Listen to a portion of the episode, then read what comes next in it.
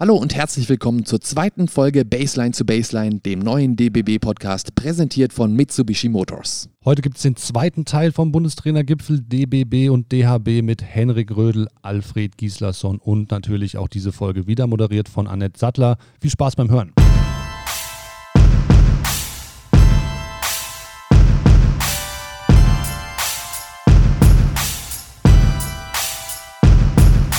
Und ich freue mich sehr, dass ihr auch heute wieder dabei seid bei Teil 2 des Bundestrainergipfels Henrik Rödel und Alfred Gislason, präsentiert von Mitsubishi Motors. Athletisch. Kraftvoll. Dynamisch. Mitsubishi präsentiert die Sondermodelle Spirit. Mit starker Mehrausstattung, 5 Jahren Herstellergarantie zum attraktiven Preis. Jetzt bei Ihrem Mitsubishi-Händler. Henrik Rödel ist immer noch bei uns, Alfred Gislason auch und wir werden heute in diesem zweiten Teil über die Karriere als Trainer der beiden sprechen. Ähm, wir haben das im ersten Teil schon mal ein Stück weit angerissen, zumindest bei Alfred Gislason, der Gang zurück nach Deutschland, ähm, starten aber in dem Fall mit äh, Henrik Rödel, weil es da tatsächlich einen komplett fließenden Übergang gibt zwischen dem Ende des, äh, der Spielerkarriere bei Alba Berlin und dem Einstieg als Co-Trainer. Das war aber nicht der einzige Job. Äh, du warst auch noch Trainer beim TuS Lichterfelde und Trainer der Internationalen Basketballakademie. Konntest du nicht genug kriegen? Ja, also der Hauptteil der Arbeit, den ich damals hatte, war natürlich die, die, die Übernahme äh, der, der, der, Jugendarbeit und dementsprechend äh, habe ich dort die, das Farmteam von äh, TuS Lichterfelde dann trainiert. Ähm, habe natürlich auch im, im Hauptverein äh, äh, mitgeholfen, aber das, die Hauptaufgabe eigentlich war natürlich, da diese Mannschaft, die, die Talente zu coachen. Wann in deiner Spielerkarriere war dir persönlich klar, dass du als Trainer arbeiten möchtest und wann ist es dir vielleicht auch ja zugetragen worden, hey, denk doch mal drüber nach, du wärst ein guter Trainer? Ich muss ganz ehrlich sagen, so um, äh, äh als ich so 25, 26 war, habe ich gesagt, das kann ich niemals machen. Also ich hatte wirklich überhaupt kein Interesse daran gehabt. Ähm, und äh, bin dann aber auch irgendwie ein bisschen reingewachsen da, da in, in verantwortungsvolle Posten als Kapitän der, der äh, von Alba Berlin, auch Kapitän dann der, der deutschen Nationalmannschaft, äh, wo man das Gefühl hatte, dass man ein bisschen was weitergeben konnte, dass man seine Erfahrungen weitergeben konnte. Und das hat mir dann auch äh, mit der Zeit immer mehr Spaß gemacht, wo ich gemerkt habe, also okay, ich kann vielleicht was weitergeben. und es macht mir auch sogar Spaß und ab und zu hört sogar einer zu. Ähm, und ähm, ja, das hat sich dann so entwickelt, dass ich gesagt habe, ich möchte das unbedingt probieren. Warum war es im Alter von 25, 26 überhaupt keine Emotion, äh, überhaupt keine Option? Warum hat es dich so abgeschreckt? ich glaube, das war so, naja, also ich, ich habe mir nicht vorstellen können, dass man äh, so, so eine Vielfalt an, an Meinungen und, und, und Vielfalt an Leuten trainieren könnte. Also für mich war es so, ich kann mich um mich kümmern und weiß, wie ich das mache jetzt hier als Spieler, aber äh, wenn ich mich jetzt da um jeden anderen kümmern müsste, also das wäre mir zu viel gewesen im Augenblick. Alfred, du warst Spielertrainer, hast also ja auch einen sehr, sehr fließenden Übergang gehabt vom, vom Spieler zum äh, Trainerjob. War das mehr oder weniger Zufall oder auch für dich wieder, wieder geplant und ein gewollter Weg? Ich denke, also am Anfang, äh, sagen wir so, als ich nach Essen kam, habe ich auch nie gedacht, dass ich Trainer werde. Aber, aber auch da habe ich angefangen, äh, also von Anfang an jedes Training aufzuschreiben, was wir da machen. Also mir ging es auch mehr um, um Interesse, was machen wir gerade und warum. Und also, um mir selbst als Spieler zu helfen. Und und äh, so, so, so, kam ich so äh, nach und nach äh, da rein, äh, eigentlich unbewusst. Also, da habe ich auch keinen Plan, Trainer zu werden. Aber dann äh, in Spanien, wie gesagt, ich hatte ja gerade, äh, war im zweiten Jahr in Spanien und, und habe, habe ich überlegt, da war ich ja 31 und überlegt, ja, was mache ich jetzt? gehe nach Hause und gehe normaler Arbeit nach. damals war das so gang und gäbe, dass man sagt, gut, ab 30, dann muss man so bald aufhören egal ob die gut geht oder nicht. Und, äh, und dann habe ich auf dem Tisch liegen, äh, Verlängerung, drei Jahre äh, zu verlängern in Spanien oder, oder nach Island zu gehen. Und, äh, und äh, habe ich dann äh, mich beschlossen, nach Island zu gehen. Eigentlich bereue ich das heute, aber vielleicht wird auch, ist das auch ganz gut gewesen. Aber und dann ab in den Norden, Nordisland wieder, wo ich herkomme und was machst du da? Und habe ich einen Job als so Manager von einem Sportzentrum meines Vereins bekommen und gleichzeitig Spielertrainer. Und äh, ich glaube, das Wichtigste für die in diesen, dieser Konstellation war, war in dem Fall, mich als Spieler zu bekommen. Und äh, ja, und so kam ich da rein, einfach nach und nach. Und äh, äh war ein sehr schwieriger Anfang auch, weil ich äh, in dieser Mannschaft äh, war, Hälfte der Mannschaft meine alte äh, Kumpels aus der A-Jugend. Ähm, und äh, und äh, habe ich dann äh, Teil meines Freundeskreises ein halbes Jahr verloren, weil ich da einen, einen nach dem anderen rausgeschmissen habe, weil die keine Lust hatten, so zu trainieren, wie ich wollte. Und, aber so war mein Anfang als Trainer und, und ich denke, so nach und nach habe ich bei jedem, jedem Jahr sehr viel dazugelernt, auch als Trainer. Damit hast du uns schon einen kleinen Einblick gegeben in deine Trainerphilosophie, zumindest in die Trainerphilosophie am Anfang und wie sich die dann noch verändert hat. Da werden wir natürlich später auch noch drüber sprechen im dritten Teil. Genauso auch ähm, mit Henrik Rödel. Ähm, mich würde allerdings ähm, erstmal nochmal interessieren, ähm, Henrik, du hast sehr viel mit Nachwuchsspielern gearbeitet. Brauchtest du diese Zeit, Arbeit mit dem Nachwuchs auch? bis es dann final in den Männerbereich ging? Also würdest du rückblickend sagen, ähm, das war eine wichtige Etappe, die zu gehen, die hat mich auch vorbereitet auf alles, was danach kommt? Ich habe ja sehr kurz nur mit der Jugendarbeit, äh, also mit der Jugend gearbeitet bei TuS Lichterfelde, nur bis, äh, bis zum Weihnachten ungefähr oder Januar. Und dann habe ich äh, äh die Männermannschaft übernommen von Aber Berlin, dann dort zweieinhalb Jahre gearbeitet ähm, und bin dann wieder zurück in die Jugend gegangen. Genau. Ähm, diese Zeit, die, die ich zurückgegangen bin in die Jugend, war sehr, sehr wichtig für mich und ist sehr, sehr wichtig für mich. Ich habe sehr gute Zeit gehabt, das ist das eine, aber auch äh, da eine Möglichkeit gehabt, äh, ähm, wirklich viel an, an, an, an den Tools zu arbeiten und auch äh, mich selber zu finden als Trainer und äh, ähm, natürlich auch unglaublich Spaß gemacht, diese jungen Leute dort zu trainieren. Ist für mich also eine der äh, ganz äh, äh, besonderen Aufgaben, gerade so im Alter zwischen 16 und 20, äh, äh, diese, diese Menschen zu, zu trainieren und mit ihnen zusammenzuarbeiten, weil man erstmal selber von ihnen viel mitkriegt, aber es auch, glaube ich, sehr prägende Zeit für die Spieler ist und, und das ist ein, ein, war sehr, sehr lohnende Arbeit. Verändert es die Arbeit als Trainer, wenn man als Spieler erfolgreich war? Also klar geht man natürlich mit einer gewissen Vorbildfunktion in diesen, in diesen Job rein, aber hast du das auch gemerkt in deiner Arbeit, dass da einfach 16-Jährige sind, die das, was du erlebt hast, einfach auch unbedingt wollen? Ich glaube, das ist äh, äh, ein, ein, eine, ein Türöffner, ähm, dass man ja, etwas darstellt, äh, ähm, einen erfolgreichen Spieler darstellt. Ich glaube, dass äh, aber danach, wenn man in die Tür reingegangen ist, äh, das eigentlich aufhört. Ähm, man muss dann mit dem Spieler halt eben arbeiten können oder mit der Mannschaft arbeiten können und äh, da hilft es dann auch nicht mehr, ob man ein guter Spieler war oder nicht, sondern ob du ein guter Trainer bist oder nicht. Und das ist schon ein sehr, sehr äh, äh, differenzierter Beruf. Er ist anders, man, man, man, geht ganz anders äh, äh ran an den Tag und natürlich auch äh, an, an, an die Arbeit. Und äh, äh wie Alfred schon gesagt hat, also man, man lernt da so viel, dass, dass man das kann man sich als Spieler in dem Augenblick gar nicht vorstellen, wie viel man da lernen muss und wie lange es auch dauert oder wie, wie, wie sehr man sich immer weiterentwickeln kann. Also das finde ich das äh, auch so unglaublich spannend ist am Trainer-Dasein, dass es nie aufhört und äh, dass man da wirklich auch äh, äh immer weiterarbeiten kann und weiter lernen kann. Auch das natürlich wieder der Aspekt, den wir dann am dritten Teil besprechen werden, die Trainerphilosophie, wie sie sich vielleicht auch verändert ähm, über die Jahre. Alfred, 1997 ging es dann für dich zurück nach Deutschland? Ja. Und zwei Jahre später in deine erste erfolgreiche Traineretappe, nämlich die äh, Zeit beim SC Magdeburg.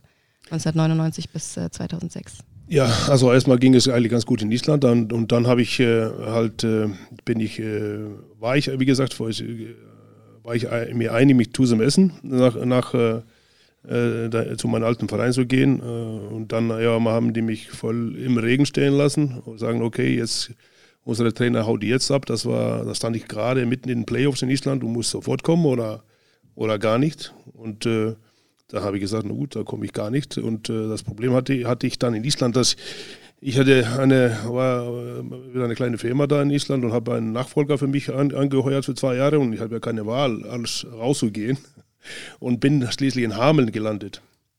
In, in, und ein Verein, der schon äh, zu kämpfen hatte und, äh, und äh, wo ich in äh, Eili eine ganz gute Mannschaft äh, vorfand, aber die haben mir vergessen zu sagen oder dass äh, acht Spieler anschließend abhauen würde. Also zwischen dem, was ich unterschrieben habe und wieder die Mannschaft übernommen habe.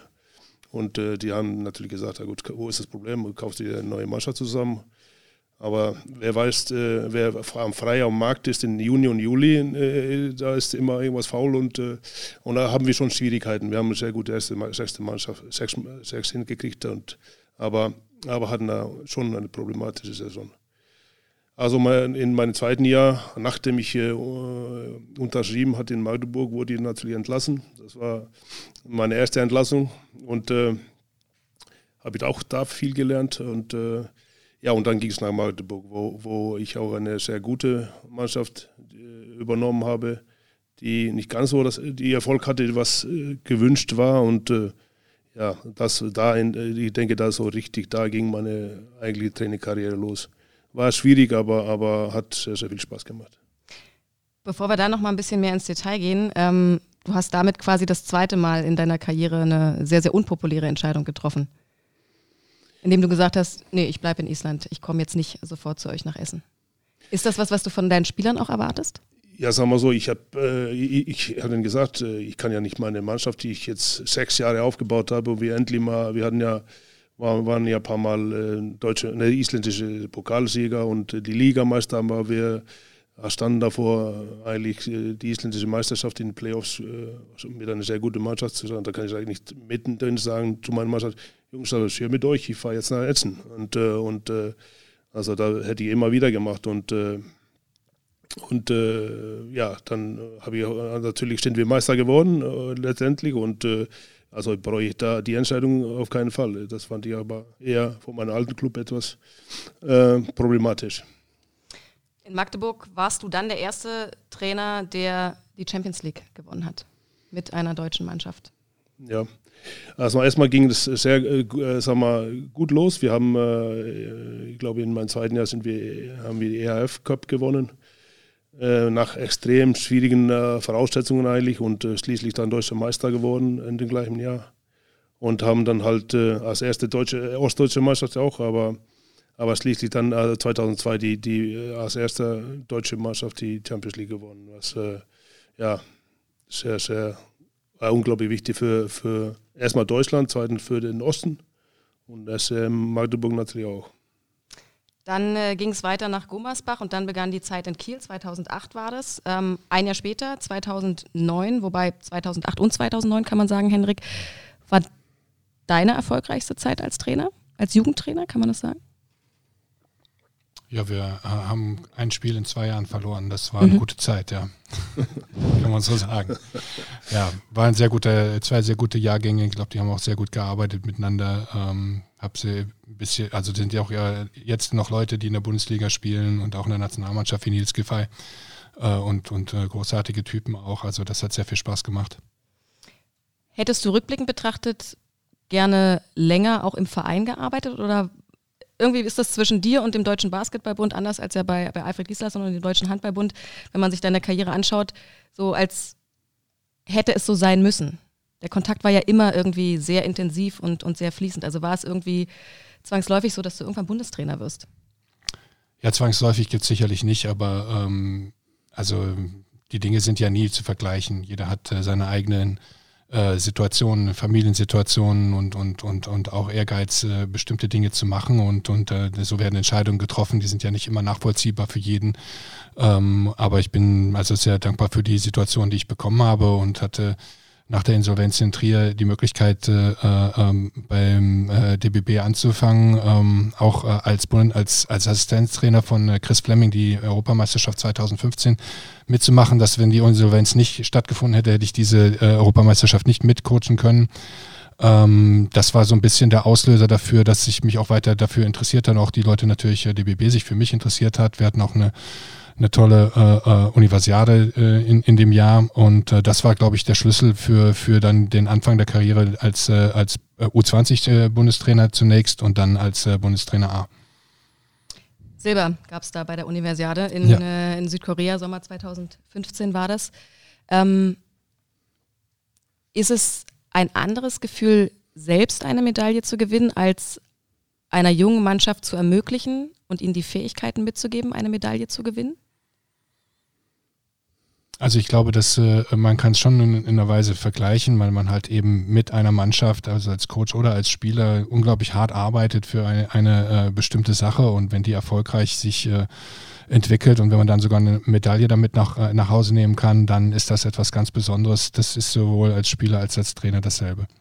Gab es in deiner Zeit als Spieler ähm, Situationen mit Trainern, ähm, du kannst natürlich gerne Namen nennen, musst es aber nicht, wo du gesagt hast, so würde ich es auf gar keinen Fall machen?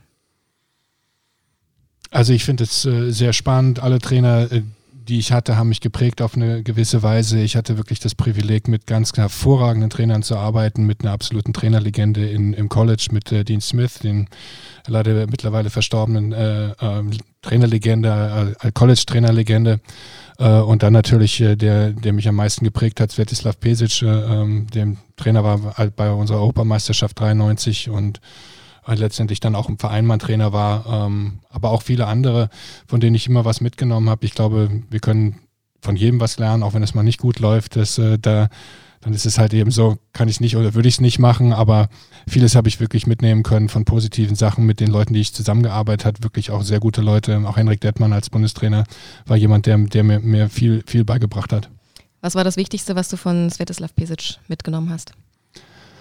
Svetislav hatte nach Deutschland den, den, den Mut und die Arbeit äh, für, für Erfolge gebracht. Ähm, er hat äh, einer Generation, die, die, die bis dato nie gewonnen hatte auf irgendeiner Ebene, äh, beigebracht, dass man, wenn man richtig hart arbeitet und zusammenbleibt, dass man da weder schlechter als die anderen ist, sondern sogar, dass man in einem bestimmten Augenblick besser sein kann. Ähm, das war neu für Deutschland. Ähm, seine Arbeit letztendlich einer der besten Trainer aller Zeiten in Europa sicherlich. Ähm, und ein Riesenprivileg, bei ihm dabei sein zu können. Harte Arbeit kann auch die Überschrift für deine Arbeit als Trainer sein, oder? Das ist definitiv das, was du von deinen Spielern eigentlich am meisten erwartest, Alfred.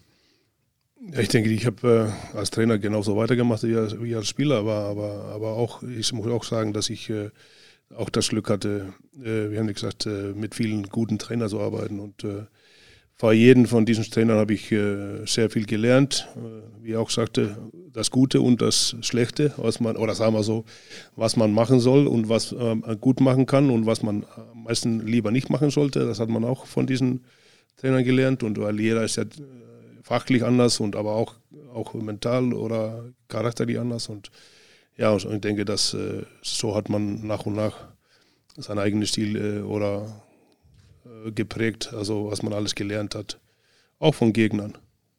Gib uns mal ein Beispiel für etwas, was ein Trainer nicht machen sollte. Ja, ich hatte mal, äh, ich hatte mal, äh, also ich kam nach Deutschland zu ein, ein, einer Trainerlegende, Petr Ivanescu, und wir reden seit, glaube ich, 15 Jahren nicht miteinander wegen einem Satz, was missverstanden wurde. Und äh, weil ich gesagt habe, ich habe äh, viel, extrem viel von ihm gelernt, er war ein überragender Trainer. Also im mentalen Bereich, im konditionellen Bereich und, und wie man arbeitet und äh, der beste Abwehrtrainer, die ich hatte. Und, äh, und äh, ich kam, wie gesagt, äh, nach Essen in eine sehr junge Mannschaft, die ein Jahr davor äh, im letzten Spiel nicht abgestiegen ist, haben, haben sich gerettet und äh, aber super talentierte Mannschaft und wir haben dann, wir haben unwahrscheinlich viel gearbeitet und äh, mit Petre, äh, der war ja auch ein neuer Trainer da.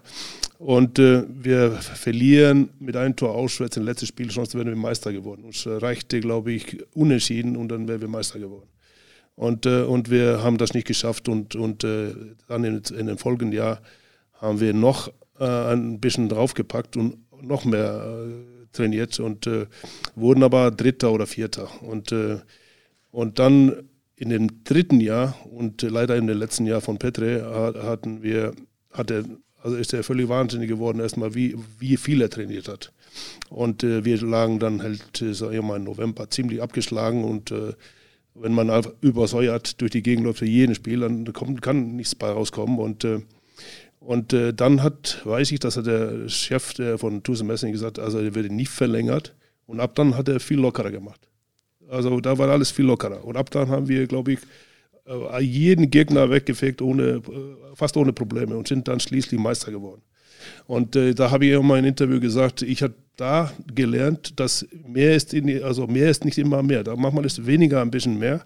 Und, äh, und äh, ich denke, dass, die, die, dass diese Verbissenheit von Petre damals äh, unbedingt Meister werden zu wollen mit mehr und mehr und mehr Arbeit, wo er äh, mitgekriegt hat, dass er nicht verlängert wird, äh, dann macht er ganz locker und ab dann waren wir nicht aufzuhalten.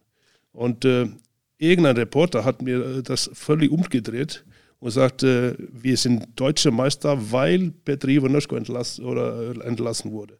Und äh, das habe ich nie natürlich so gesagt. Und, und, äh, aber das, was ich sagen will, mit dieser, also ist, das habe ich auch gelernt, dass es oft so, wenn man Probleme hat als Trainer und dann ist oft nicht äh, der richtige Weg, immer noch mehr drauf, so noch mehr und noch mehr, sondern oft besser ein bisschen in die andere Richtung gehen und, und, äh, und, äh, und äh, ja, eher darüber nachdenken, was man macht. Henrik, eine Erfahrung, die du so auch gemacht hast? Ich glaube, das, äh, das Spannende am Trainer ist, dass es ja nie so eine, so eine klare Lösung für jeden Fall gibt. Also es gibt kein Buch, so macht man es richtig. Ich glaube, das äh, Spannende daran ist, dass es immer bestimmte Situationen gibt, in denen man die, die beste Lösung versucht zu finden. Und wenn es klappt, ist natürlich super.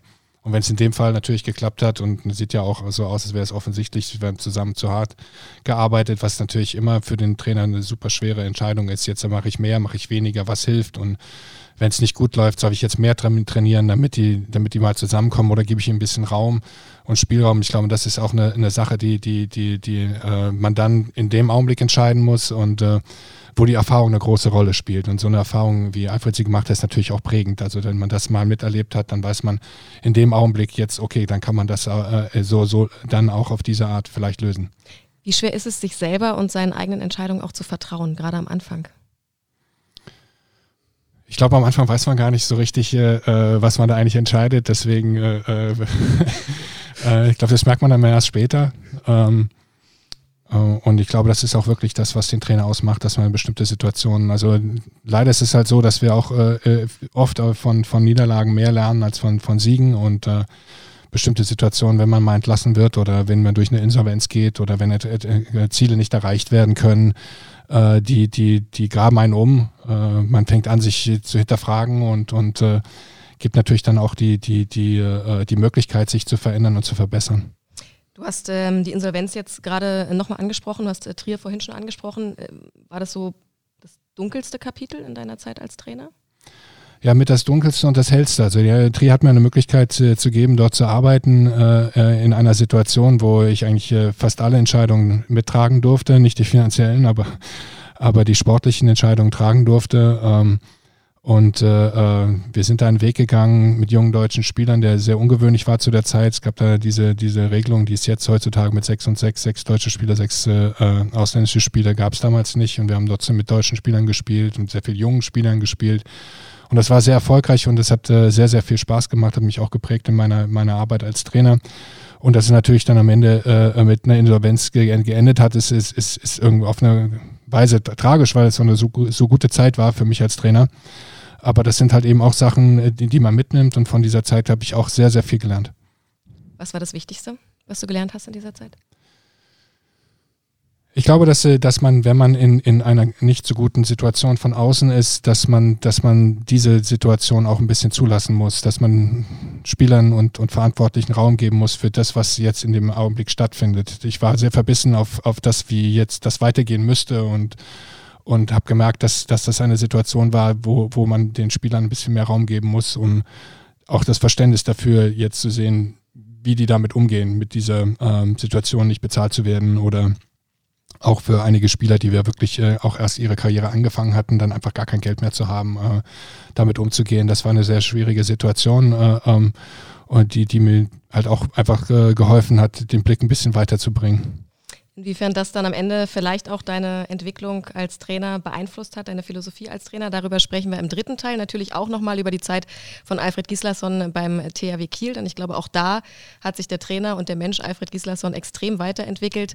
Das alles also im dritten Teil unseres Bundestrainergipfels. Das war es für heute mit Teil 2, präsentiert von Mitsubishi Motors.